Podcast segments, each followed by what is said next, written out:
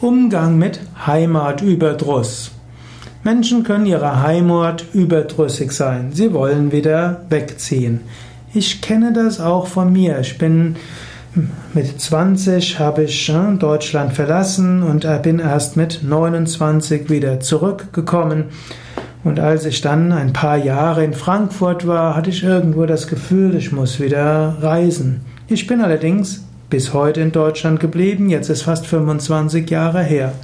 Ich habe das Gefühl des Heimatüberdrusses auch überwunden. Gleich ich zugeben muss, ich bin jetzt in Bad Meinberg, meine neue Heimat, bin dort jetzt schon seit 13 Jahren. So ab und zu mal denke ich, es wäre doch auch mal an der Zeit, wieder woanders hinzugehen. Wenn man unter Heimatüberdruss leidet, kann man Verschiedenes machen. Man kann in den Ferien woanders hingehen und man kann auch die Heimat neu entdecken. Die Heimat hat noch vieles anderes zu bieten, als was man bisher kennt.